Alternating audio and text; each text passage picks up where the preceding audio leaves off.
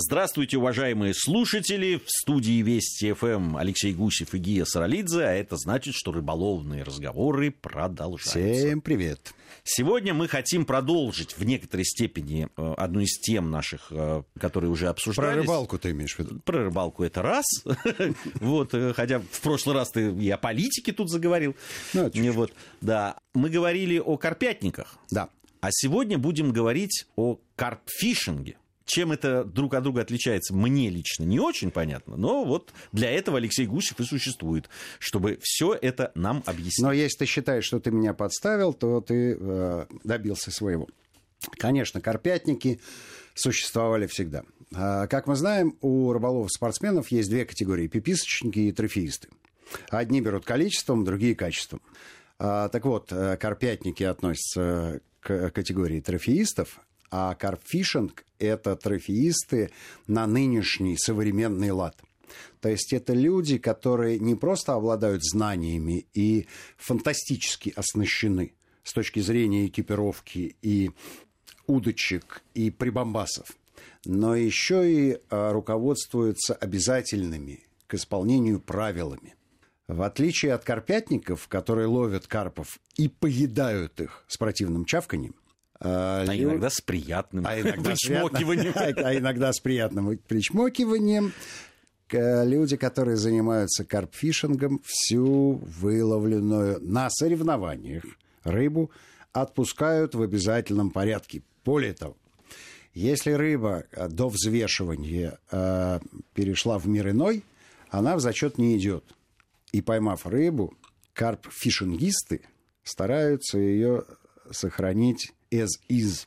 Вот чем лучше она будет себя чувствовать, тем больше очков это принесет им э, в итоге. Я почти карпфишингом занимаюсь. Я сейчас... Молодец. Но я, я пошел дальше. Я сейчас из одного, из одного пруда, где много карася, вылавливаю очень бережно. Молодец. Бережно да, там с садочком правильным и так далее. Аэратор Потом, есть у тебя специальный? А, не, не надо, потому что там очень небольшое расстояние. Нет, угу. они у меня в, сидят в садочке, в этом же пруду, в котором я ловлю. Ну, такой угу. большой садочек угу. специально, чтобы они там из не, не, не железно, нет, они там не царапаются, угу. такой мягенький. Вот, потом я оттуда их вытаскиваю и потом аккуратненько в ведерышки перевожу буквально несколько, там, пару километров и выпускаю в тот пруд, где рыбы нет пока. Но с моей помощью она там появляется постепенно. Есть... Главное, чтобы об этом не узнали рыбаки в округе. А ты знаешь, Пока, луч, лучший вариант, чтобы никто не узнал, рассказать об этом на Вестях ФМ. Я же не рассказываю, где это происходит. Крестный отец целого поголовья. Да, да. Да, по моим, по, моим, по моим подсчетам я Но... уже выпустил штук 70. Ну, имена даешь, помнишь всех? Ну, там есть э, экземпляры, а там мне попалось несколько экземпляров таких грамм по 250 уже карась такой. Но ты же знаешь, да, что все, все караси самки и они должны тебя любить и помнить. Ну, конечно, я Но на это в момент надеюсь. нереста кто-то из них превратится в мальчика. Молодец, молодец. Это совершенно правильная история. Но, в общем, если, если есть в рыбалке любопытные категории, группы граждан, то вот э, помимо нахлостовиков, которые философы, есть еще карпфишингисты, назовем их так. Карпятниками их называть нельзя, потому что карпятники это, это те люди, которые все-таки рыбу ловят на результаты для еды. А вот эти люди тоже философы. И это абсолютные спортсмены и абсолютные трофеисты. И у них э, есть целая хартия, которую они все подписывают. И э, соревнования это у них выглядит э, совершенно иначе, чем у остальных рыболовов. Там идет соревнование на время не как при ловле уклейки, там 45 минут и 500 уклеек, а это эндуро, то есть нон-стоп. Двое, трое, четверо, а иногда неделю. Не выходя с, с водоема. Нет, ты можешь уходить, пожалуйста. Это твои проблемы. Но ты потеряешь возможность э, зацепить очередного карпа или сазана и выпустить вперед э, конкурентов, которые сидят от тебя там в 50 метрах и занимаются ровно тем же самым. В общем, это, это такая другая планета. Это такие марсиане, которые привозят с собой не только палатки, но и целые платформы. То есть они обустраивают свой быт на совершенно любой акватории, на совершенно любой территории. Как правило, команда состоит из двух человек. А команда едет на джипе на одном, если команда бедная, а таких там нет, а, а как правило, на двух. А лучше джип и автобус. И оба этих транспортных средства абсолютно забиты от пола до потолка э, всевозможными приблудами, которые вот так необходимы, вот так. Людям, которые потом будут ими пользоваться. Действительно платформа действительно платформа такая размером, знаешь, метров 5 на 3. А, часть этой платформы это, естественно, э, э, рабочее пространство, где э, люди готовят снасти, где закидывают, где стоит столик, где стоят кресла, и можно следить. А зачем платформа? Почему это на берегу нельзя сделать? Можешь мне объяснить? А, дело в том, что карповые водоемы это не Кремлевская набережная.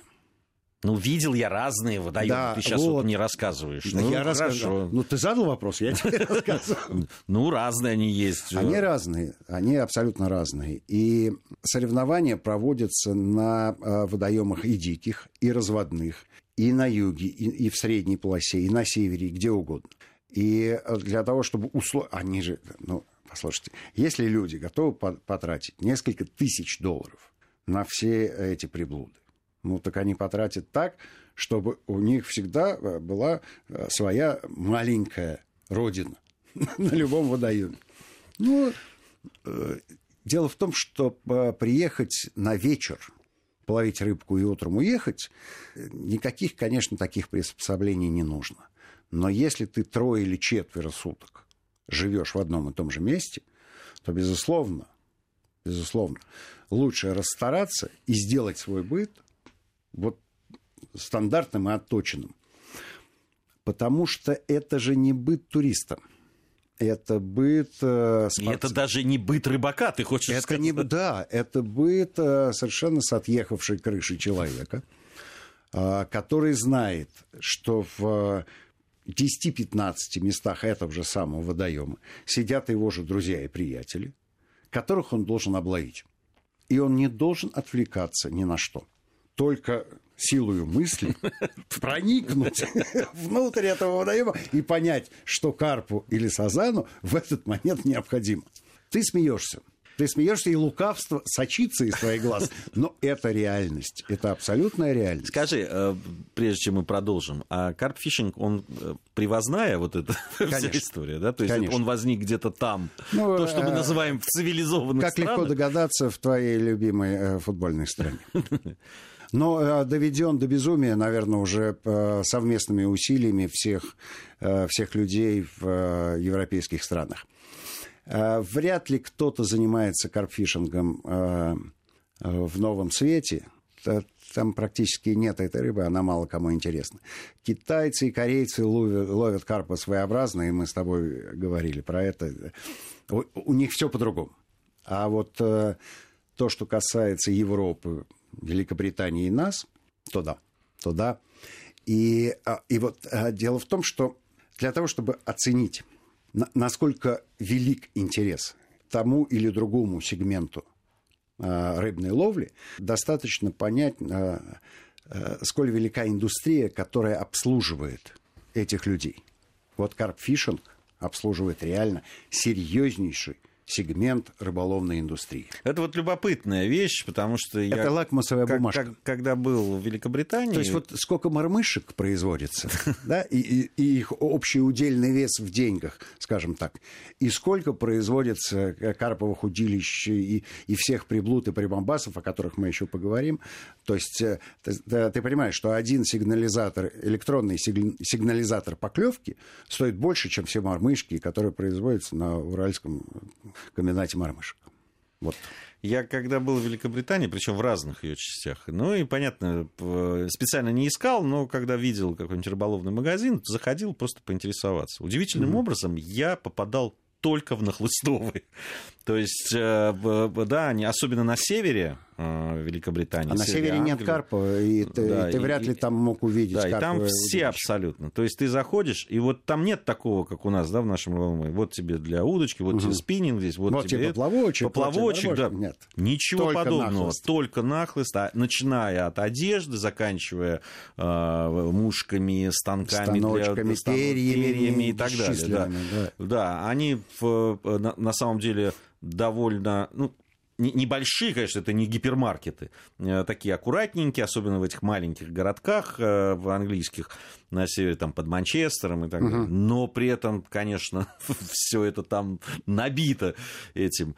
И это, конечно, производит впечатление. Я вот удивился тогда, что действительно, ну вот попадаются мне одни на хлыстовые да, и все. Да. В Англии, Хорошо, мы... в Англии это полезно э, и важно для всех, потому что для них это на сегодняшний день это тот, тот самый шик, тот самый five o'clock, который отличает их от других рыболовов во всем другом свете. Ну, а карпфишинге мы продолжим говорить, естественно, но новости сначала на Вести ФМ, затем мы вернемся.